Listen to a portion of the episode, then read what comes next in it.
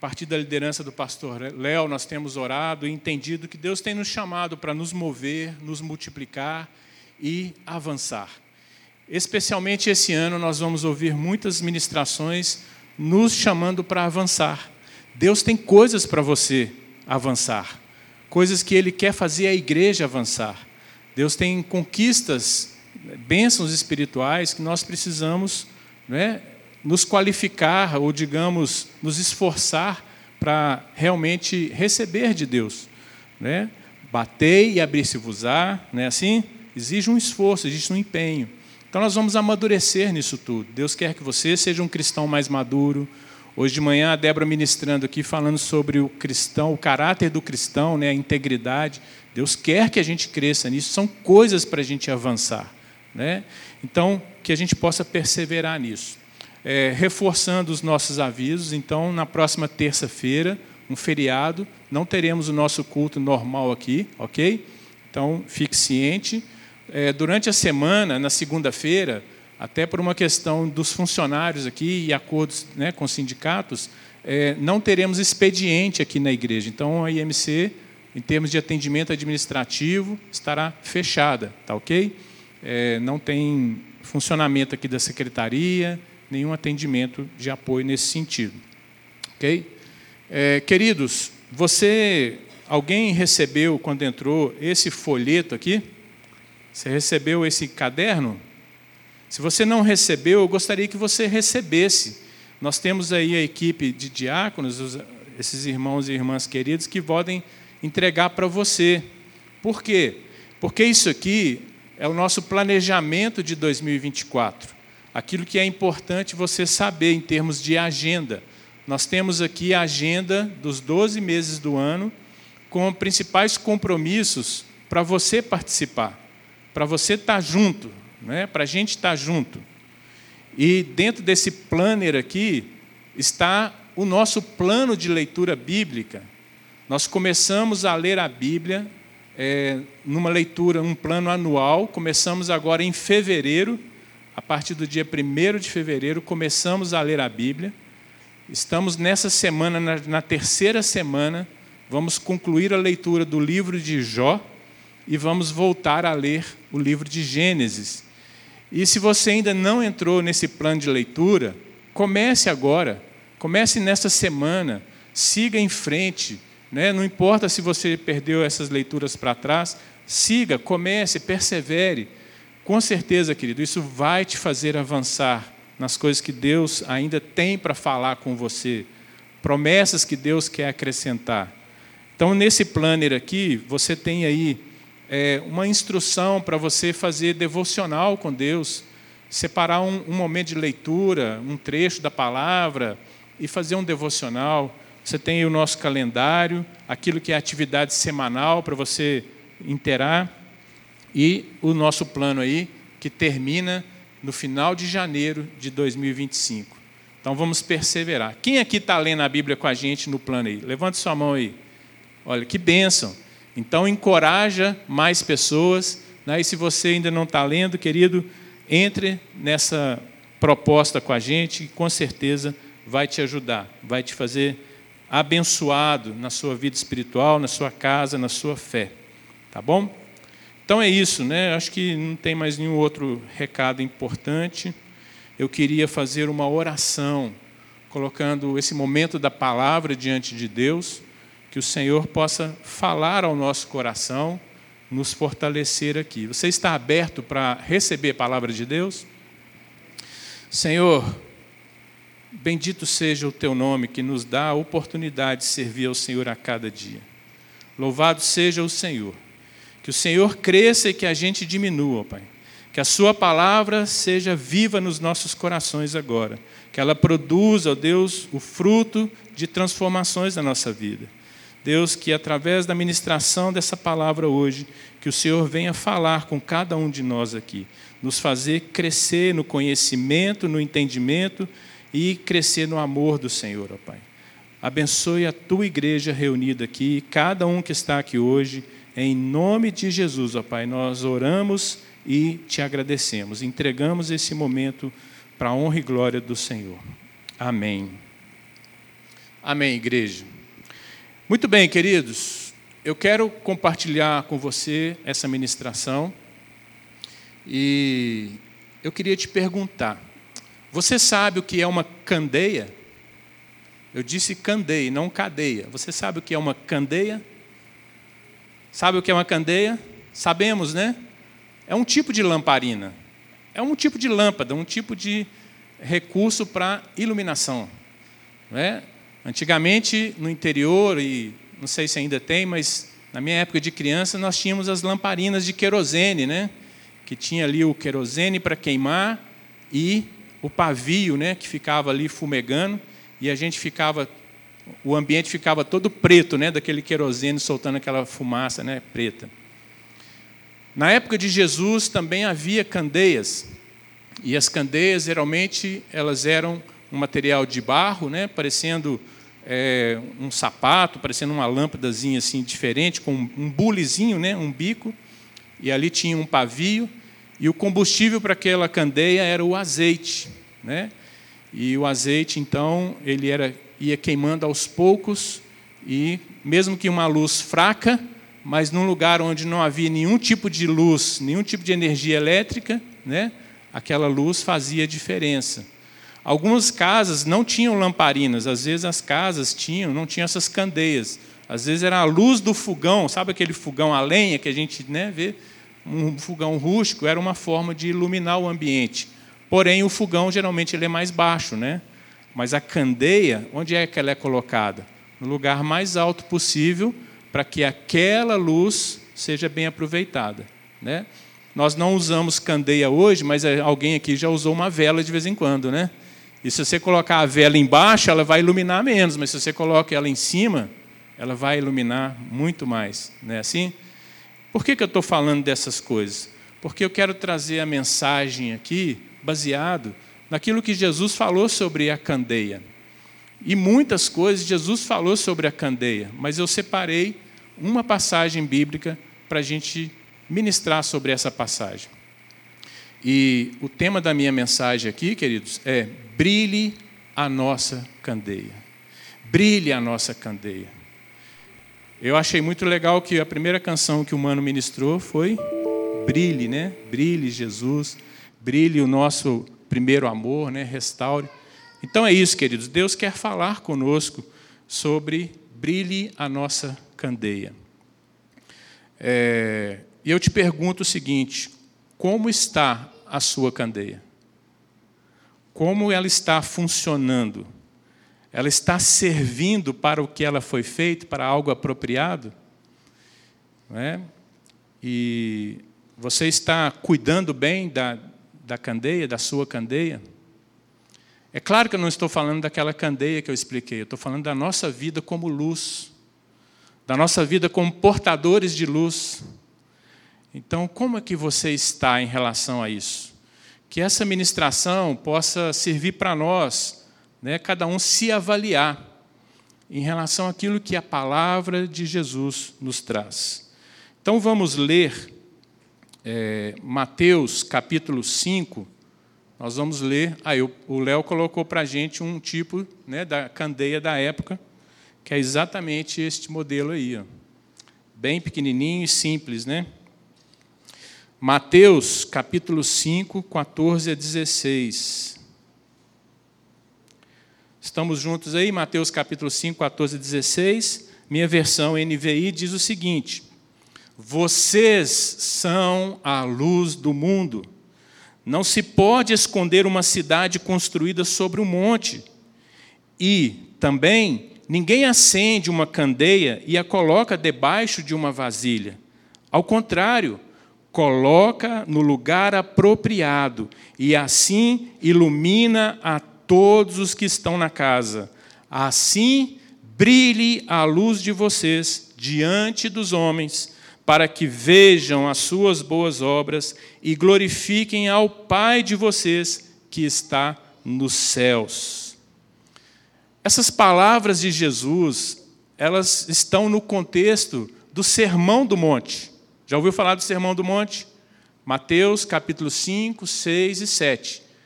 É um discurso longo de Jesus com muitos ensinamentos onde ele traz palavras importantes para nós.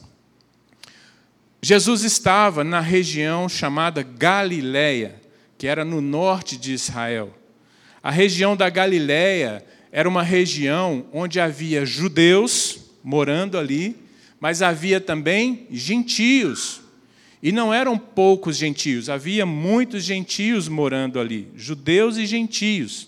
E os judeus que moravam no sul de Israel, eles tinham preconceito com a região da Galiléia.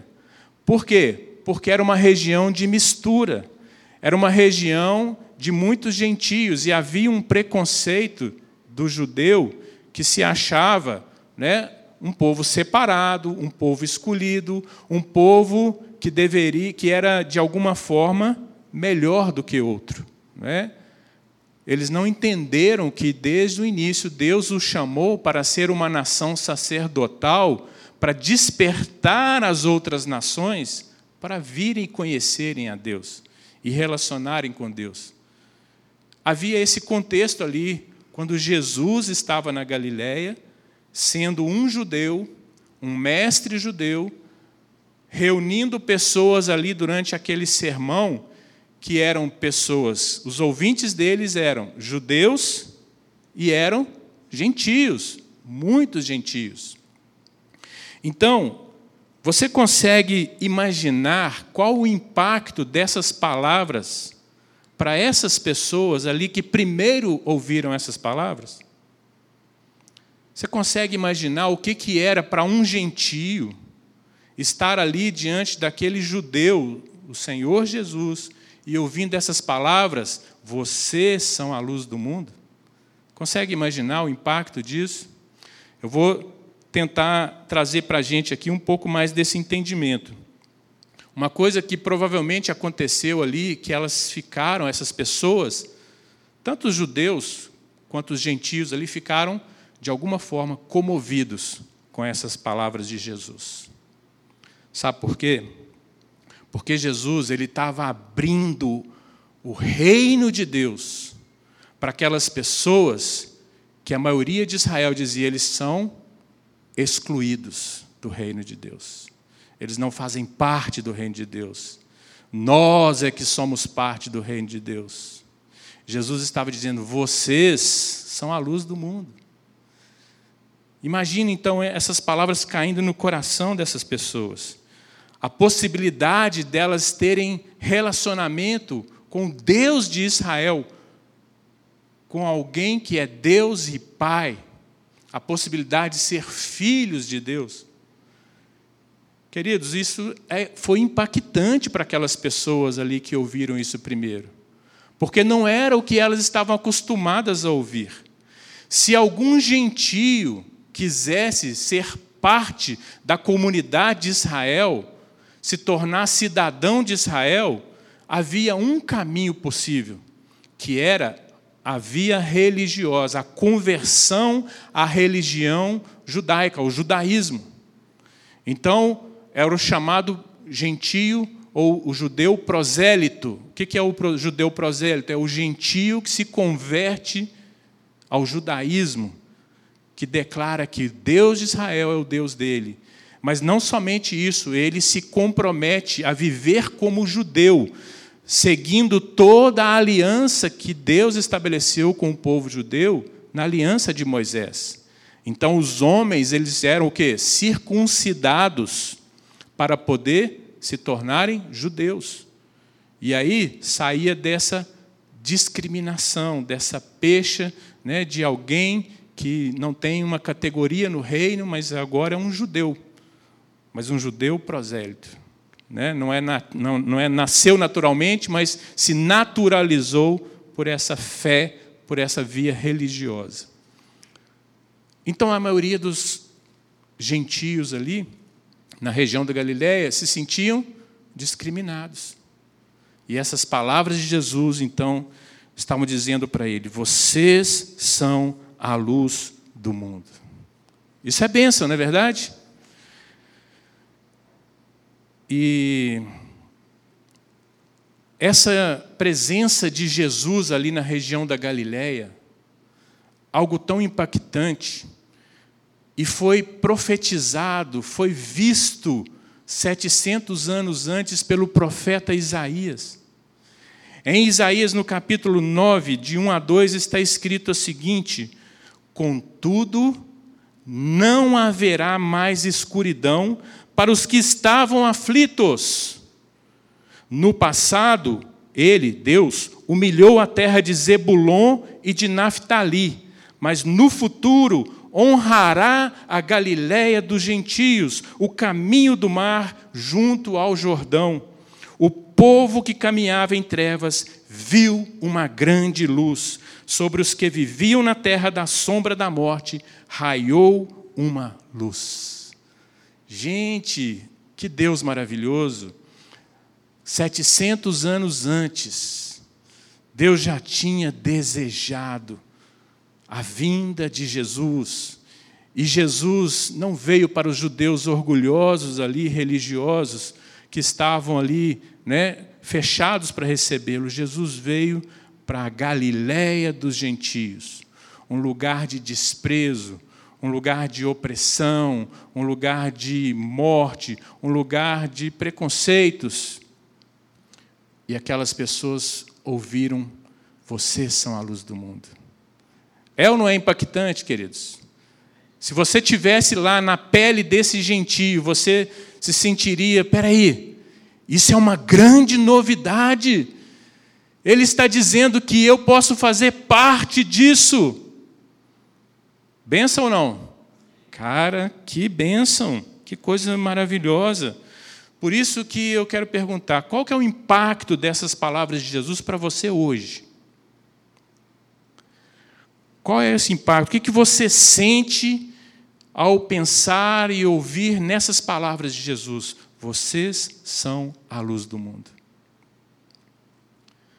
Nós não estávamos na pele daqueles gentios lá atrás.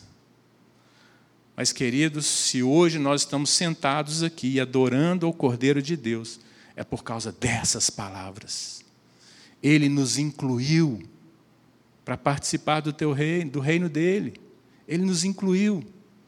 Nós fomos incluídos para essa comunhão com o Pai, com o Filho e com o Espírito Santo. Uma vez Jesus estava no templo em Jerusalém. Sabe o templo ali em Jerusalém? No alto do Monte Moriá ficava o templo. Hoje existe a esplanada do templo. Né? toda aquela área grande, é uma grande quadra, é um grande espaço, uma praça enorme, na esplanada do templo. Havia ali o templo físico na época de Jesus, com o lugar santo, com o, santo, o santíssimo lugar, né, o santo dos santos, o átrio, e fora dos muros do templo havia esse pátio enorme, né, a esplanada ali. Jesus estava ali, certa vez em Jerusalém, celebrando a festa das, da, do tabernáculos. Estava ali em plena festa do tabernáculos. E no último dia da festa, Jesus se apresenta diante de várias pessoas ali, e perante o templo ali, diante de várias pessoas que haviam peregrinado a Jerusalém, como um compromisso da fé do judeu, né, de subir a Jerusalém ao menos três vezes ao ano, ou uma vez ao ano, pelo menos, em uma das festas, né? a Páscoa, Pentecostes e Tabernáculos. E Jesus estava ali no Tabernáculos. E ele diz algo que tem tudo a ver com essa festa, mas que conecta também com o que nós lemos aqui no Sermão do Monte, sobre vocês são a luz do mundo. Do que, que eu estou falando? Jesus, em João capítulo 8, no verso 12, ele solta a seguinte declaração diante daquele povo que estava ali em Jerusalém, judeus presentes na festa de tabernáculos. Ali não era lugar de gentios irem na festa de tabernáculos, era lugar de judeus. E Jesus disse: Eu sou a luz do mundo. Quem me segue nunca andará em trevas, mas terá a luz da vida. Que maravilha, né, queridos? Eu sou a luz do mundo. Imagine você sendo um judeu agora, naquela época, está ali celebrando tabernáculos, e alguém sobe ali, sei lá, num degrau, sobe em algum lugar, ou no meio da multidão, ele chama atenção para si e diz: Eu sou a luz do mundo. Há um documento é, do judaísmo chamado Mishnah, que ele contém a, a tradição oral, o código de leis que foram transmitidos de geração em geração via oral. São coisas além do que está escrito né, naquilo que Moisés deixou. E nesse documento há um registro histórico dizendo que ali no templo em Jerusalém haviam quatro candelabros. São quatro menorás. Sabe o que é uma menorá? É um tipo de candelabro com sete hastes, onde no, na ponta de cada haste você tem uma espécie de uma lâmpada, de uma candeia, onde ali vai o óleo, o azeite vai o pavio. Só que essas quatro menorás, esses quatro candelabros, eles tinham 22 metros de altura. Você consegue imaginar isso?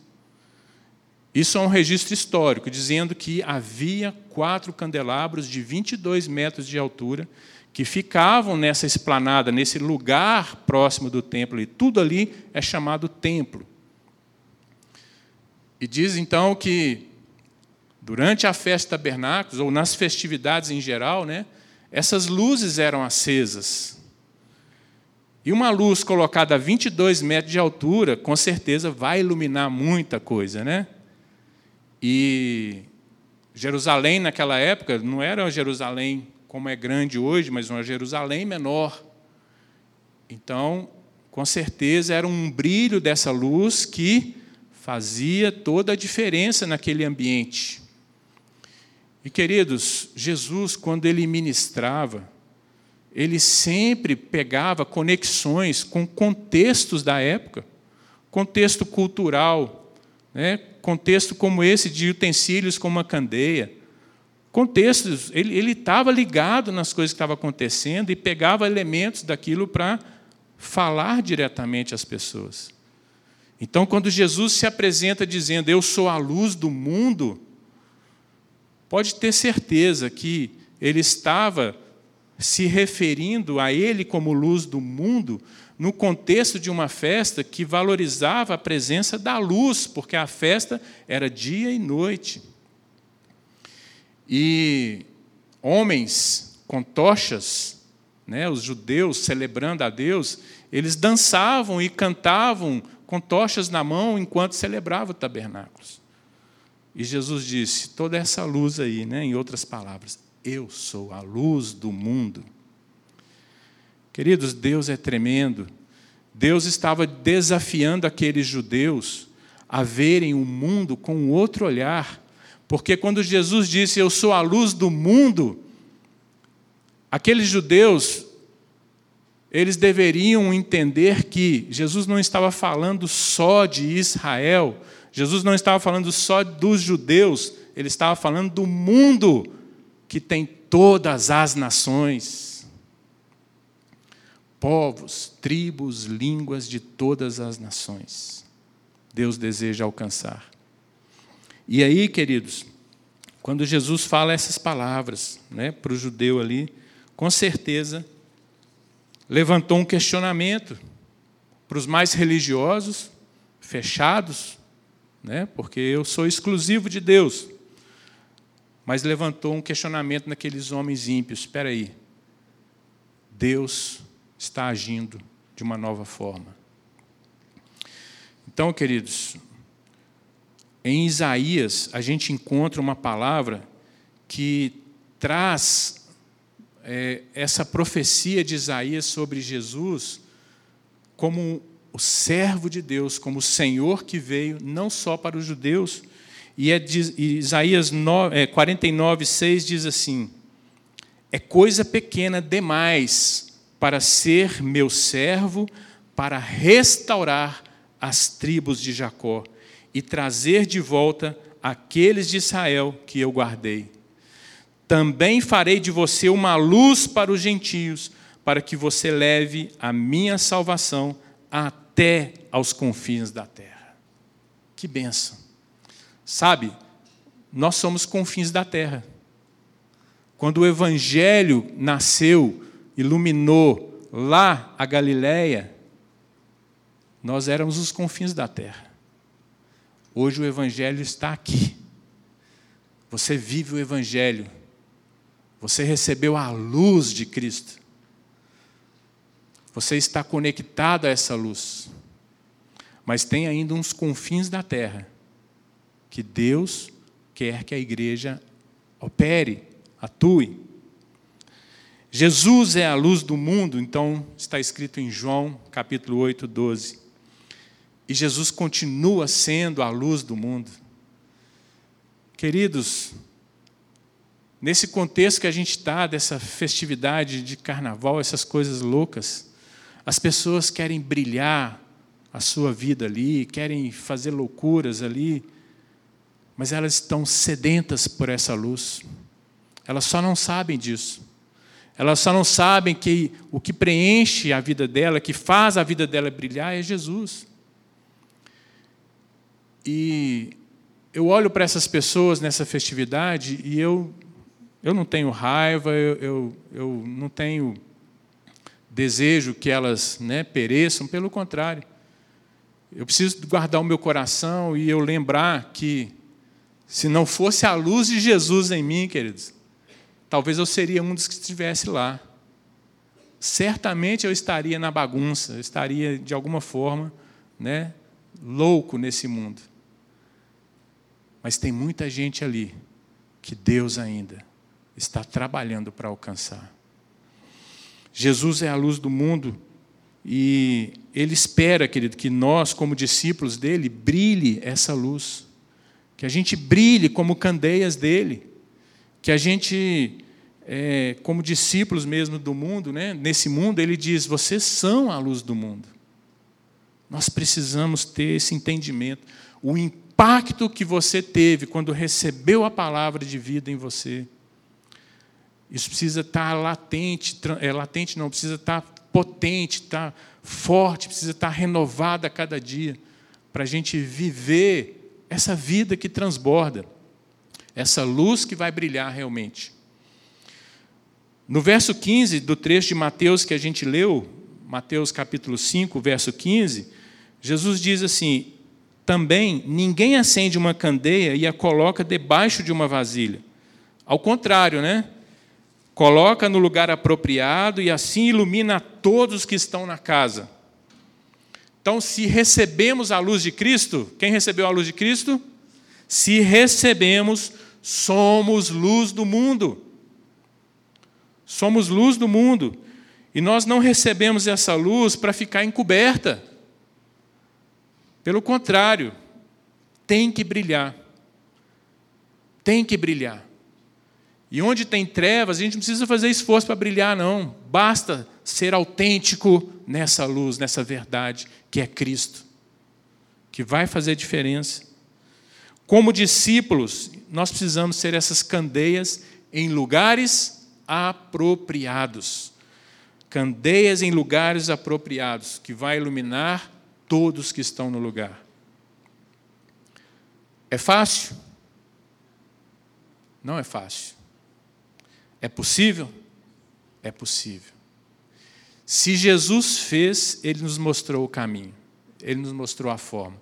Jesus, ele relacionou com todos que vinham até ele, com qualquer pessoa da sua época, ele relacionou sem barreiras, sem preconceitos, sem inimizades, sem contendas, mas sendo luz. Então, nosso desafio, queridos, para brilhar, né, brilhar a candeia como igreja, brilhar a nossa candeia, é realmente viver os passos de Jesus. Né? Aquela velha pergunta: o que, que Jesus faria no meu lugar? Né? Ou como eu posso agir que vai revelar a luz de Cristo aqui? Então, isso é fundamental para a gente. Nem sempre vai ser fácil mas se estivermos dispostos, se estivermos dispostos, Jesus vai brilhar em nós. Jesus vai nos ajudar. Porque Ele se interessa por isso. Ele só, só precisa que a gente seja candeia. Jesus, eu sou candeia nesse lugar. Me ajuda a brilhar aqui, para a glória do Senhor. Onde nós estamos deve ser considerado o lugar apropriado que Deus nos colocou para brilhar com Cristo. Onde nós estamos deve ser considerado um lugar apropriado que Deus nos colocou para brilhar Cristo. Família, trabalho, negócios, igreja, escola, todas as áreas da sociedade que você está presente, nós estamos ali para fazer diferença. Política, artes, qualquer área. Nós temos que fazer diferença não por nós, mas com aquilo que Cristo é em nós. Então, esse é o desafio nosso como igreja, como cristão. Mas é muito normal que a gente, às vezes, se ache ou tem a sensação de que a gente está inapropriado, ou que a gente está num lugar que não é apropriado para a gente. Sim ou não? Ainda mais no mundo com tantas loucuras como essa, né? Como ser um cristão no meio disso tudo? Como ser um cristão no meio disso tudo? Jesus tem a resposta para nós. Jesus ele, ele foi Cristo no meio disso tudo. E ele nos capacita a ser isso que ele foi né, o caráter dele, transparecer a palavra dele. Então, esse é o nosso desafio. Mas nós podemos achar que às vezes Deus se enganou. Não, Deus, puxa vida, Deus se enganou. Eu nasci na família errada. Eu, eu deveria ser o primogênito, eu nasci, eu sou o filho do meio. De... Às vezes você tem essa sensação, alguém já teve isso. Crises. Crises de identidade, crises existenciais, crises. Não se deixe enganar, querido. Deus não enganou com ninguém. Se você é primogênito, se você é filho do meio, se você é caçula, Deus sabe o que ele fez. Ele escolheu, ele sabe a família que você nasceu. Você hoje é brasileiro, mas você poderia ter nascido em qualquer outro país. E daí? Deus sabe. O importante é onde nós estivermos, nós temos que estar em Cristo e resplandecendo Cristo. Esse é o desafio. Deus não se enganou, e o que a gente precisa fazer também é um exercício de fé. Nós precisamos olhar para o lugar onde estamos, com quem estamos, da forma que estamos, com olhar de fé. E esse olhar de fé vem de Deus. É o olhar da forma que Deus nos vê. Pergunte para Deus o que Ele vê em você no lugar que Ele te colocou para viver e para fazer. Deus nos permite fazer escolhas, e é bênção a gente fazer escolhas, mas sujeite as escolhas a Deus e espere resposta, espere conselhos de Deus. Quando o reino de Judá foi levado cativo para Babilônia, eles foram levados cativos por juízo de Deus, porque eles não acharam lugar de arrependimento e Deus decretou que eles seriam levados escravos para a Babilônia. O reino de Israel, o reino do norte, já estava cativo. Depois veio o reino de Judá. E quando o reino de Judá foi levado cativo, eles chegaram naquela região da Babilônia, na cidade de Babilônia, eles poderiam dizer falar as piores coisas sobre aquele lugar, não poderiam? Pode dizer, esse aqui é o pior lugar que Deus nos trouxe. Esse lugar é amaldiçoado. Esse lugar é um lugar idólatra. Esse lugar é um lugar infértil. Esse lugar é um lugar de derrota. Mas olha o que Deus fala para eles lá em Jeremias 29, verso 7. Isso é ter um olhar novo pela fé. Isso é Deus mudando o nosso olhar no lugar onde estamos. E Deus fala para Jeremias assim, dizendo para o povo: busquem a prosperidade da cidade para a qual eu os deportei, e orem ao Senhor em favor dela, porque a prosperidade de vocês depende da prosperidade dela. Eu não sou natural de Belo Horizonte. Eu nasci na capital do Oeste Mineiro. Sabe qual é a capital do Oeste Mineiro? Quem, qual é? Fala aí, Edson. Ah, isso não é Edson. É, ó, levou, levou bomba aí agora. É Divinópolis, gente. Anota aí para vocês nunca mais esquecer, viu? Vai cair na prova. Divinópolis. Se cair no Enem, capital do Oeste Mineiro, Divinópolis. Lagoa da Prata é Grande Divinópolis, região metropolitana. Eu não sou natural daqui, eu sou natural de Divinópolis, vim para cá com 18 anos de idade e me pergunta se eu gostava de morar em Belo Horizonte. De jeito nenhum. A minha raiz estava lá, minha família estava lá, meus amigos estavam lá, tinha até namorada lá na época, não era Áurea. Mas, queridos, quando eu comecei, passou três anos, eu converti. Olha que benção, com 21 anos eu converti. E quando a gente converte, a gente não é mais o mesmo, né? Porque o nosso espírito renasce, regenera, religa a Deus, e você começa a descortinar, Deus descortina para você muitas coisas sobre a sua verdade, sua realidade com Deus. E aí Deus começou a ministrar o meu coração sobre Belo Horizonte. E eu comecei a mudar o meu olhar sobre Belo Horizonte. Eu comecei a dizer para Deus: faça a sua vontade. E aqui Deus me prosperou. Prosperar não quer dizer din-din, muito dinheiro, não. Prosperar é cumprir o propósito de Deus. Eu ainda estou muito aquém do que Deus tem. Muitas vezes eu errei no caminho.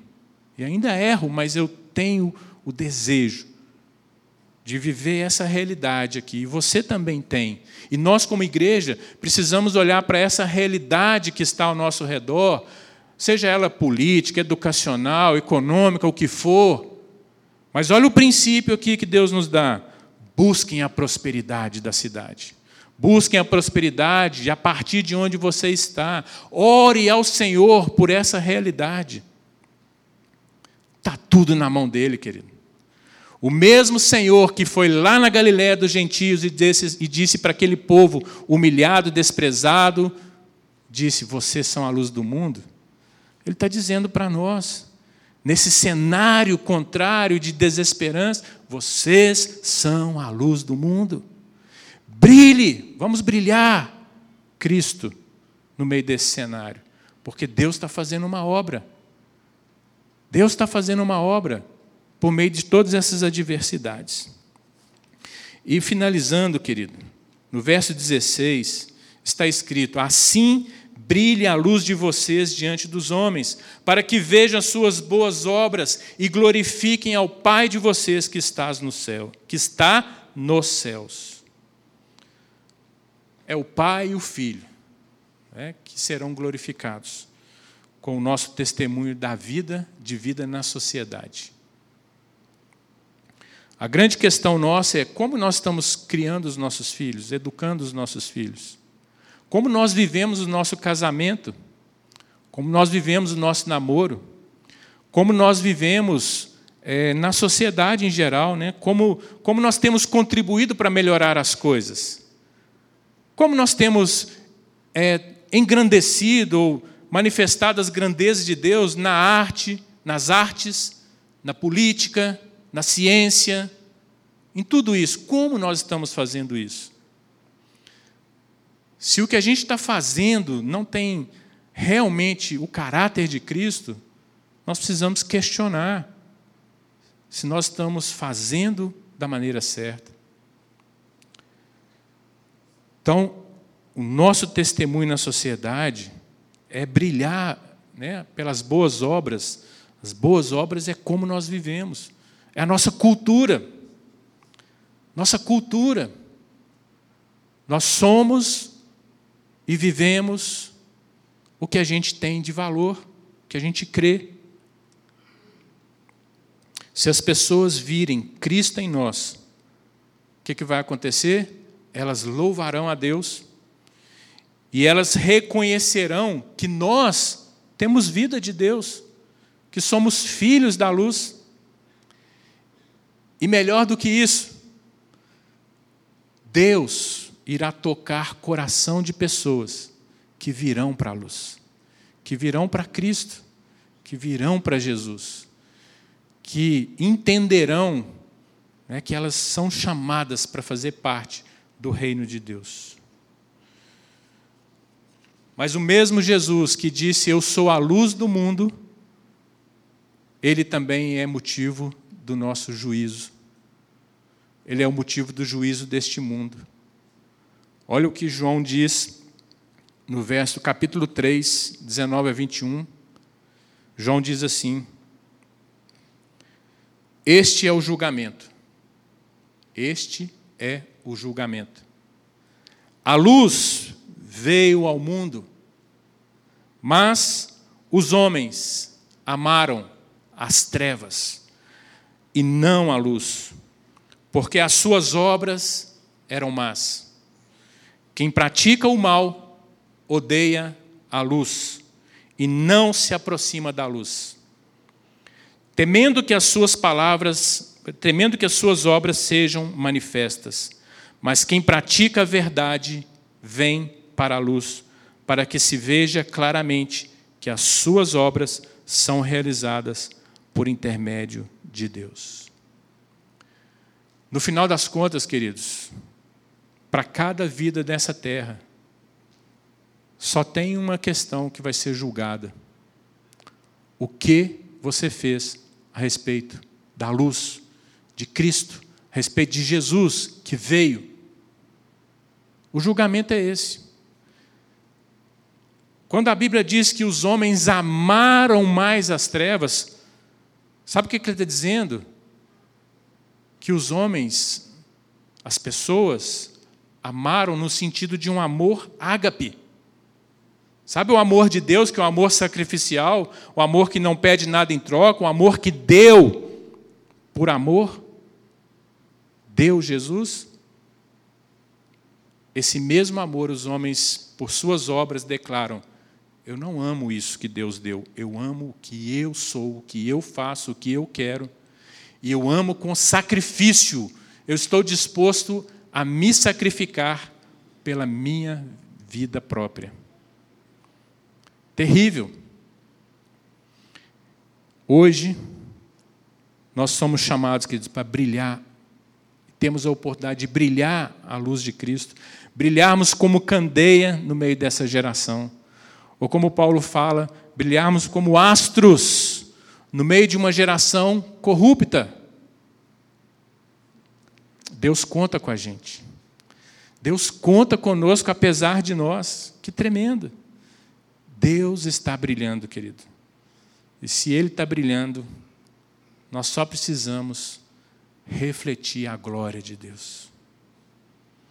Você recebe essa palavra, querido, como um encorajamento para a sua vida?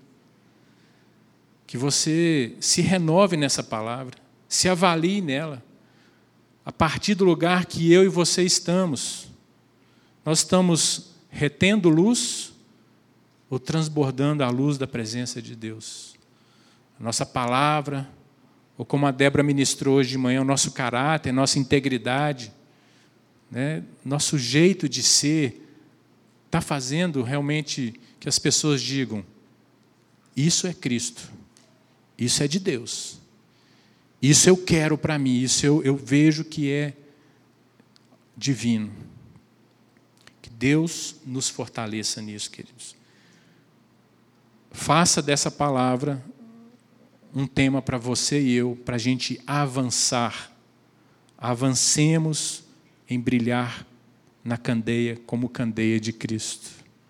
Quero orar, quero abençoar a sua vida, quero colocar essa congregação diante do Senhor.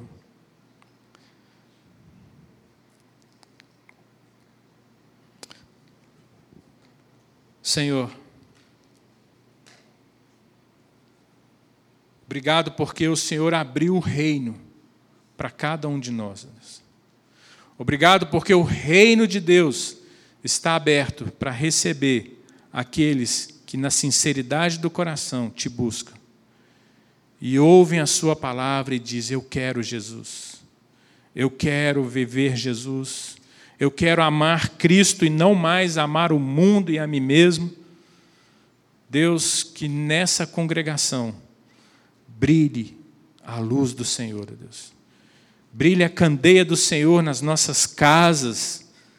Ó oh Deus, e cada um de nós aqui está ocupando uma posição nessa terra, ó oh Deus, que o Senhor tem algo para fazer. Desperta, ó Deus, na vida de cada um aqui, o entendimento, a mente para entender as coisas do Senhor. Desperta, ó Deus, para que a gente possa fazer diferença, Pai, por causa do Senhor.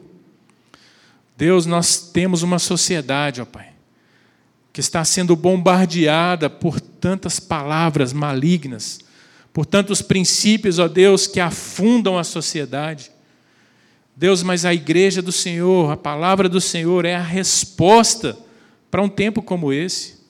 Levanta-nos aqui, Pai, como uma geração forte no Senhor. Ó Deus, que ao queimarmos nessa luz do Senhor, ó Pai, o bom perfume ocupe todo o ambiente. Como aquele azeite, Deus, que quando queimava, ele trazia um cheiro doce e suave em toda a casa, Senhor. Que possamos ser assim em cada lugar que estamos, ó Pai. Deus, somos vasos de barro, como eram aquelas candeias da época, mas o Senhor se agradou em nos encher do teu espírito, nos encher do teu óleo, Senhor Deus, da tua presença, nos encher da tua palavra Oh Deus, isso não é mérito nosso, é glória do Senhor, é para a glória do teu nome.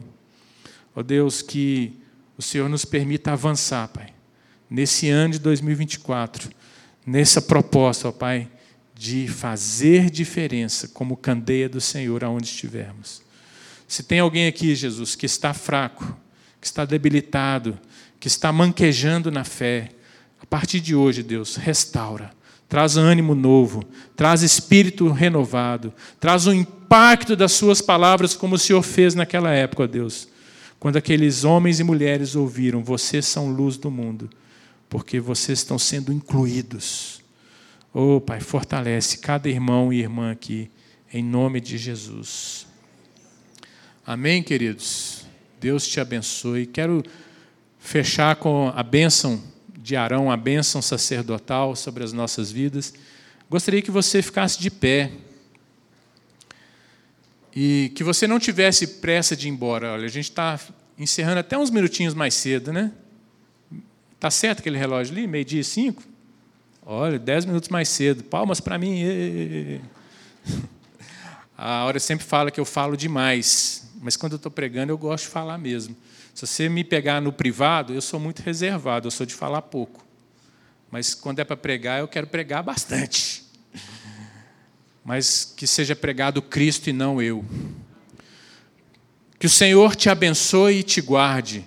Que o Senhor faça resplandecer o seu rosto sobre ti e tenha misericórdia de ti. Que o Senhor sobre ti levante o seu rosto e te dê paz. Shalom, em nome de Jesus. Não saia sem dar pelo menos três abraços em alguém, queridos.